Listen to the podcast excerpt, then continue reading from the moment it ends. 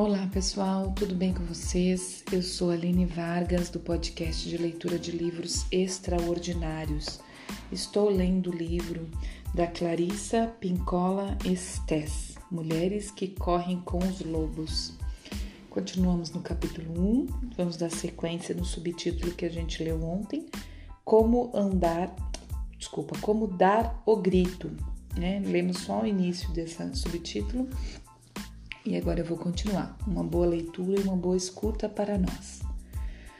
A mulher do Barba Azul apela com desespero, mas com astúcia. Por favor, sussurra ela, permita que eu me prepare para a morte.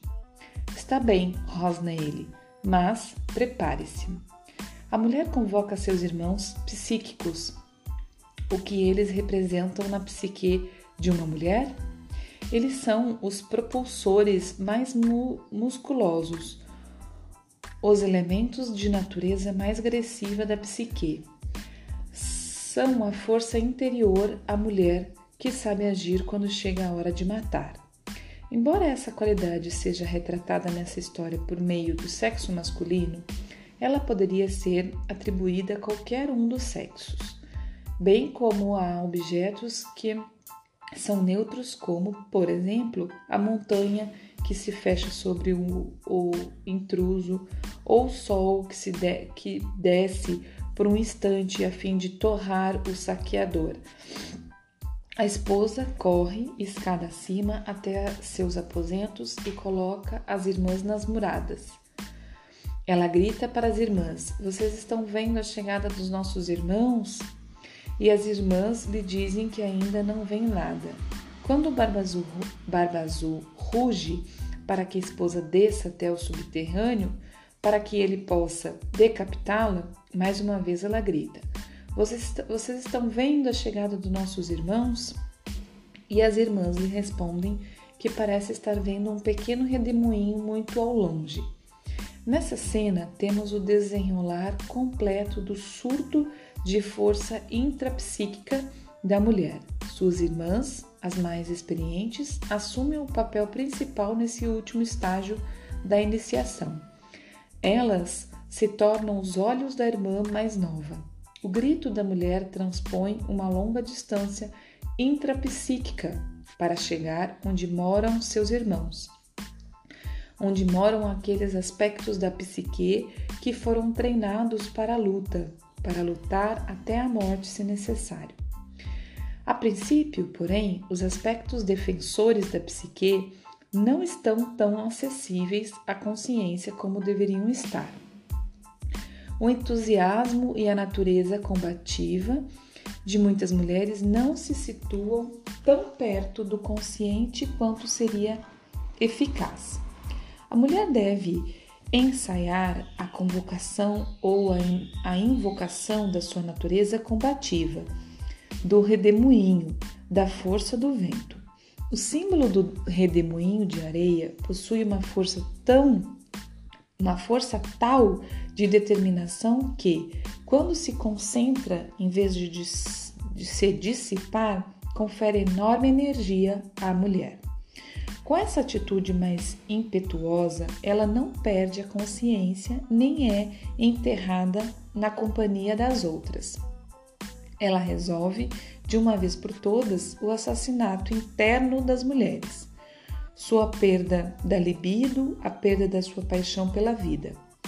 Embora as perguntas-chave perguntas-chave propiciem a abertura e a soltura exigida para a libertação, sem os olhos das irmãs, sem o vigor dos irmãos armados de espadas, ela não tem como vencer totalmente. O Barba Azul chama pela mulher e começa a subir a escada de pedra. A mulher grita para as irmãs: E agora? Já estão vendo nossos irmãos? As irmãs respondem: Estamos, estamos vendo nossos irmãos, eles estão quase aqui. Os irmãos vêm galopando pelo saguão, investem quarto, investem quarto adentro e forçam o Barba Azul a sair até a balaustrada. Ali, com suas espadas, eles o, eles o matam e deixam o que resta para os, para os devoradores de carniça. Quando as mulheres conseguem emergir da ingenuidade, elas trazem consigo mesmas e para si mesmas algo de inexplorado. Neste caso, a mulher agora mais sábia procura o auxílio de uma energia masculina interna. Na psicologia junguiana, junguiana, né, porque vem de Jung, esse elemento foi denominado animus, um elemento em parte mortal, em parte instin, instin, instintual e em parte cultural da psique da mulher, que se apresenta nos contos de fadas e na simbologia dos sonhos como seu filho, seu marido, um estranho e um amante. Possivelmente ameaçador, dependendo das circunstâncias psíquicas, psíquicas do momento. Essa figura psíquica tem valor especial por ser investida de, de qualidades que a criação tradicionalmente estipa, extirpada das mulheres, sendo a agressividade uma das mais comuns. Vou ler de novo. Essa figura psíquica tem valor especial por ser investida de qualidades que a criação tradicionalmente extirpa das mulheres, sendo a agressividade uma das mais comuns. Então, o que está falando, né? Que aqui está representando como os irmãos, né? Mas fala que dentro da gente a gente tem essa força masculina, como também o homem tem a força feminina, né? Somos dual. E, e fala que a gente tem na nossa psique isso, mas que muitas vezes ela é extirpada né, na criação tradicional, né? Da mulher não poder ser agressiva, essas coisas assim.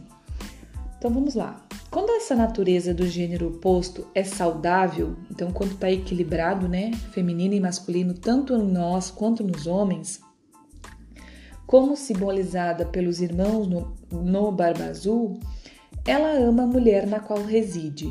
Então, quando a gente está equilibrada entre o nosso masculino e o nosso feminino, a gente ama, né, onde a mulher que nós somos, né? Ela é a energia intrapsíquica que ajuda a mulher a realizar qualquer coisa que peça. E é ele quem é capaz de violência, enquanto ela pode ter outros talentos. Ele irá ajudá-la na sua busca de consciência. Para muitas mulheres, ele é a ponte entre os mundos internos do pensamento e do sentimento e o mundo exterior. Quanto mais forte e amplo o ânimos, pense do ânimos como uma ponte. Quanto mais forte e amplo o ânimos, com maior estilo, capacidade e desenvoltura, a mulher manifestará suas ideias e, seus traba e seu trabalho criativo no mundo exterior de modo concreto. Uma mulher com um ânimos pobremente desenvolvido tem muitas ideias e pensamentos, mas é incapaz de manifestá-los para o mundo lá fora. Ela sempre para a um passo da organização ou da implementação das suas imagens maravilhosas. Os irmãos representam a bênção da força e da ação. Com sua ajuda, no final, duas coisas acontecem. A primeira consiste na neutralização da psique da mulher da enorme capacidade paralisante do predador. Vou ler de novo. A primeira consiste na neutralização na psique da mulher da enorme capacidade paralisante do predador. A segunda é a substituição da virgem de olhos vidrados por, um, por uma de olhos vigilantes, com um guerreiro de cada lado, se ela precisar convocá-los. Ponto. Seguimos para um subtítulo: Os Devoradores de Pecados. O Barba Azul é, sob todos os aspectos, uma história de cortes, de separar para reunir.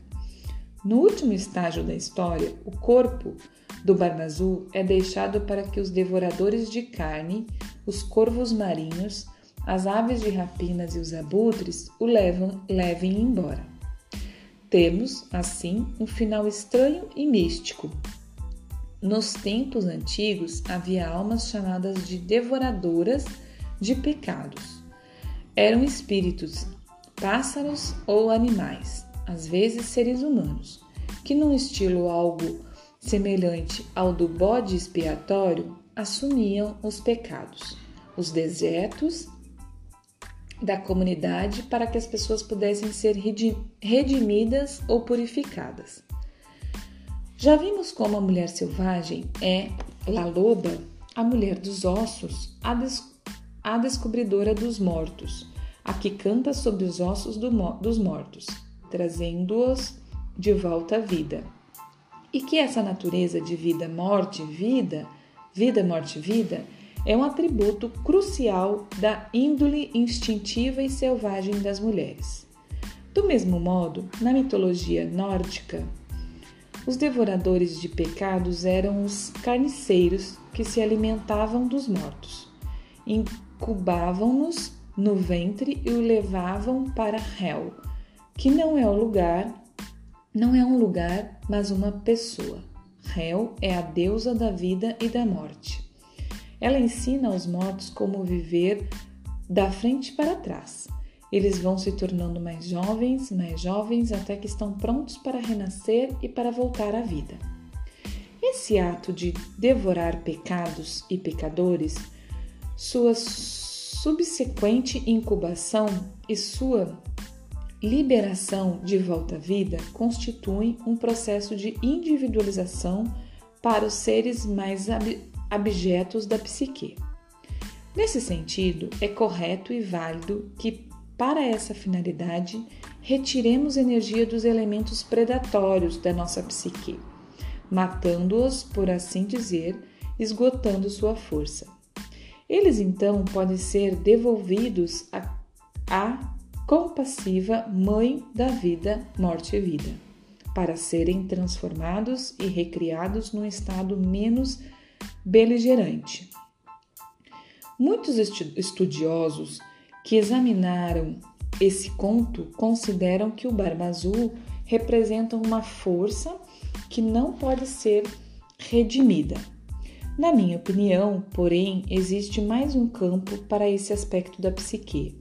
Não a transformação de um carnífice num Mr. Chips, porém algo mais parecido com uma pessoa que precisa ser mantida num hospício, um lugar razoável, com árvores, céu e alimentação adequada. E talvez música para acalmar. E não alguém a ser banido para um canto nos fundos da psique, para ser torturado e insultado. Por outro lado, não quero dar a entender que não exista algo que seja um mal manifesto e irregenerável, pois isso também existe. No transcorrer dos tempos, há a sensação mística de que todo esforço de individualização realizado por seres humanos também afeta as trevas no inconsciente coletivo de todos os humanos, sendo este o lugar de residência do predador.